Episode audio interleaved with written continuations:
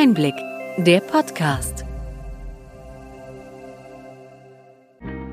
Sie hören den Einblick-Podcast, der Podcast für den tieferen und dennoch knackigen Einblick in die relevanten Ereignisse des Gesundheitswesens der vergangenen Woche vom Gesundheitsmanagement der Berlin Chemie.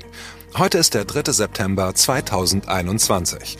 Wir starten heute nach der Sommerpause wieder mit unserer wöchentlichen Berichterstattung. Welche Themen stehen diese Woche im Mittelpunkt? Die Bundesregierung möchte künftig die Corona-Lage mit anderen Kriterien als der bekannten 7-Tage-Inzidenz beurteilen.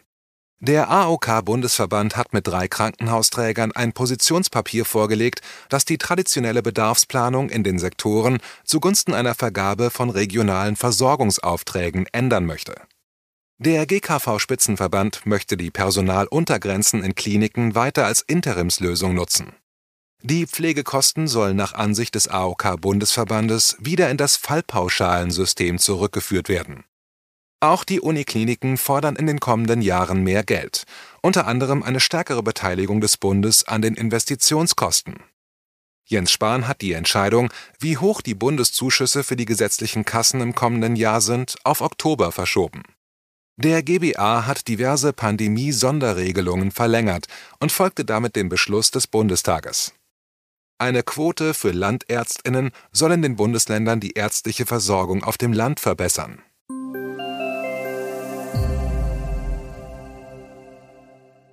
Womit fangen wir heute an? Viele Bürgerinnen haben die Sorge, dass dieser Herbst, wie im vergangenen Jahr, mit Einschränkungen bis hin zum Lockdown verbunden sein könnte. Seit Anfang Juli steigt die 7-Tage-Inzidenz trotz der Impfkampagne deutlich an. In Nordrhein-Westfalen werden Werte deutlich über 100 gemeldet. Die Bundesregierung wird jedoch nach Vorschlag von Jens Spahn die 7-Tage-Inzidenz weniger berücksichtigen und stattdessen als neuen Maßstab unter anderem die Hospitalisierung zur Bewertung der Corona-Lage nutzen. Der Bundesgesundheitsminister sagte gegenüber den Medien, dass bei einer hohen Impfquote die Inzidenz nicht überflüssig werde, aber sie an Aussagekraft verliere. Künftig sollen die Klinikeinweisungen und weitere Indikatoren zur Lagebeurteilung herangezogen werden. Die Landesregierungen sollen unter Berücksichtigung der jeweiligen stationären Versorgungskapazitäten eigene Schwellenwerte für die neuen Indikatoren festsetzen können. Beispielsweise hat das Land Niedersachsen auf ein dreistufiges Warnsystem umgestellt und Bayern hat seit dem 2. September eine Krankenhausampel. Die 7-Tage-Inzidenz gilt dort aber weiter für die Anwendung der 3G-Regel, beginnend ab einer Inzidenz von 35.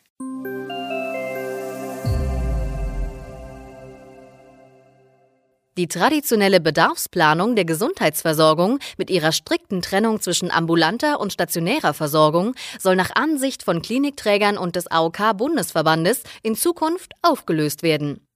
Regionale Versorgung ohne Sektoren soll Veränderung ermöglichen. So auch der Titel des Positionspapiers. Die Vergabe von regionalen Versorgungsaufträgen würde den Weg freimachen für passgenaue Versorgungs- und Vergütungsvarianten.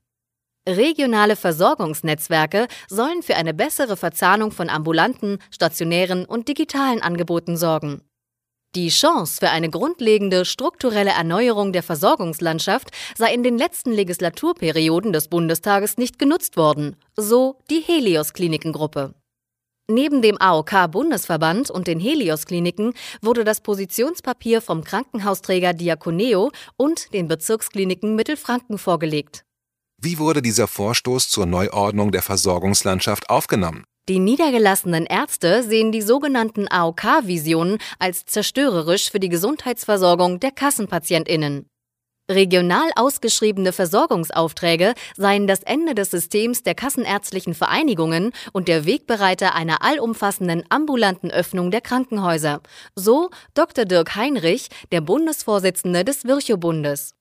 Der zum Jahresende ausscheidende AOK-Chef Martin Litsch sehe nicht, dass das bestehende ambulante System aus niedergelassenen Haus- und Fachärztinnen der große Versorgungsvorteil in Deutschland sei.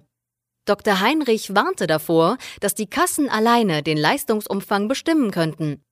Das werde dazu führen, dass die bislang umfassend versorgten Kassenpatientinnen vieles aus eigener Tasche bezahlen müssten.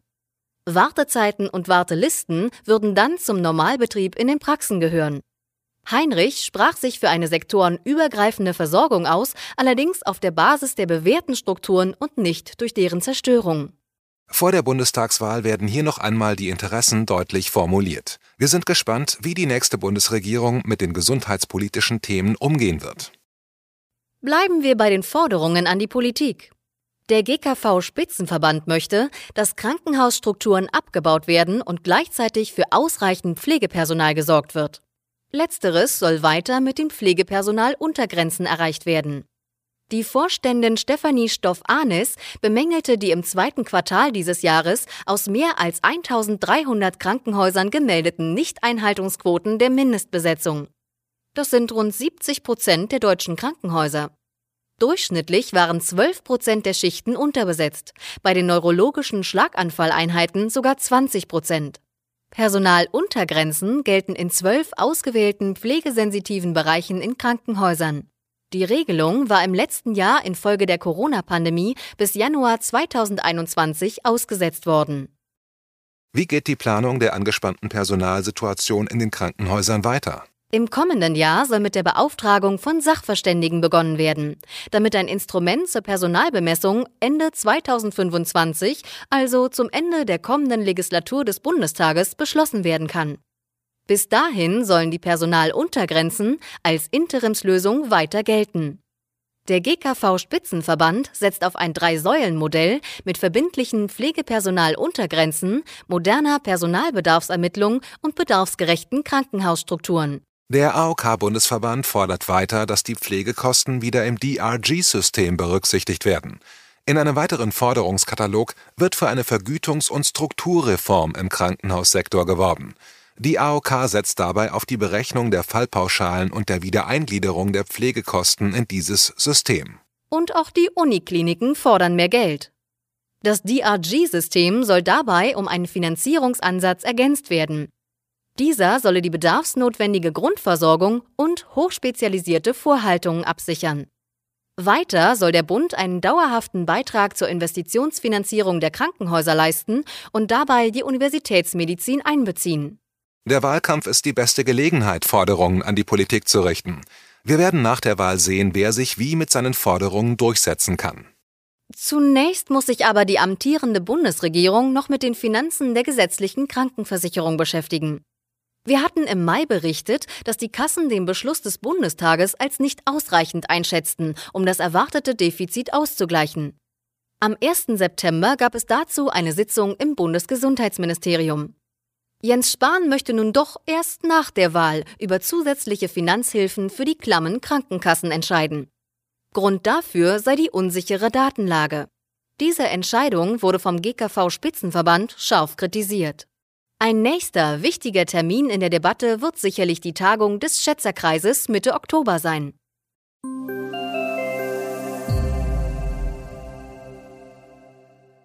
Die Digitalisierung führt zu immer mehr Daten. Damit diese sicher gespeichert werden können, fordert der Leiter des Health Innovation Hub, Jörg Debertin, eine europäische Gesundheits-Cloud-Lösung. Sonst bleibe man abhängig von US-amerikanischen Großunternehmen mit den bekannten Konsequenzen für Datenschutz und Datensicherheit. Debatin forderte bei einer eigenen Veranstaltung einen Digitalisierungsschub in der ambulanten Versorgung. Auch Bürgerinnen verbinden mit der Digitalisierung immer häufiger positive Veränderungen. Mit der Einführung des E-Rezepts verknüpfen fast 80 Prozent der Befragten die Aussicht auf weniger volle Wartezimmer und rechnen damit, dass die Ärztinnen mehr Zeit für die Patientinnen haben. Dies sind die Ergebnisse einer Umfrage des Hamburger Instituts Consumer Fieldwork. Von positiven Erwartungen kommen wir zu konkreten Maßnahmen. In Hamburg wurde das erste Telemedizinzentrum von der kardiologischen Abteilung der Asklepios Kliniken gestartet. Die PatientInnen werden an 365 Tagen im Jahr versorgt. PatientInnen mit einer Herzinsuffizienz können von überall die Daten ihrer Herzschrittmacher an das Zentrum senden. Dort arbeiten ÄrztInnen im 24-Stunden-Schichtbetrieb und können sofort auf relevante Veränderungen der Daten reagieren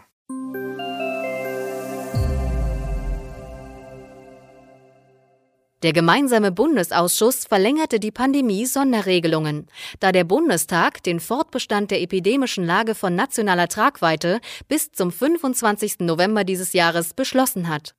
Diese Regeln gelten für Disease-Management-Programme, für das Entlassmanagement, für Krankentransporte und für Kinderfrüherkennungsmaßnahmen. Durch die Pandemie kommen wir mit Impfungen. Die geänderte Coronavirus-Impfverordnung trat am 1. September in Kraft. Ab sofort sind Auffrischimpfungen möglich. Personen mit einem hohen Infektionsrisiko sollen diese Impfungen erhalten, sowie Menschen, die mit AstraZeneca und Johnson Johnson geimpft wurden. Der Mindestabstand zur ersten Impfserie soll sechs Monate betragen. Kommen wir noch einmal zur Zukunft des Gesundheitswesens. Ein Teil der verfügbaren Medizinstudienplätze soll über eine sogenannte Landarztquote vergeben werden.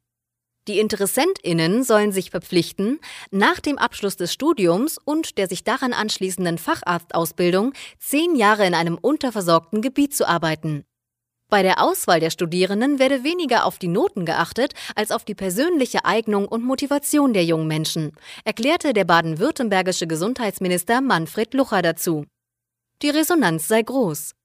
Auf 75 verfügbare Plätze seien 450 Bewerbungen eingegangen. Andere Bundesländer gehen mit ähnlichen Programmen ebenfalls diesen Weg. Was junge Menschen bewegt, Medizin zu studieren und welchen Weg sie einschlagen wollen, das werden wir in einem Einblick-Podcast zum Semesterbeginn Anfang Oktober eingehend beleuchten.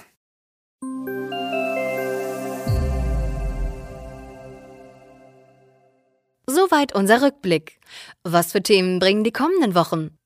Es wird Beratungen geben zur notwendigen Erhöhung des Bundeszuschusses zur Finanzierung der gesetzlichen Krankenkassen.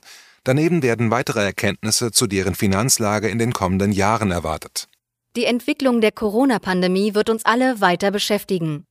Besonders umstritten ist die Einführung von 2G, also geimpft oder genesen, als Grundlage für den Besuch von kulturellen Einrichtungen, Restaurants oder Kinos. Debattiert wird auch über die Zulässigkeit einer Impfstatusabfrage durch die Arbeitgeber. Bei diesen Themen bleiben wir dran und berichten nächste Woche weiter. Wir hoffen, dass Ihnen die breite und bunte Palette an Nachrichten und Informationen gefallen hat. Bitte schicken Sie uns gerne Anregungen und Fragen an gesundheitsmanagement at berlin-chemie.de.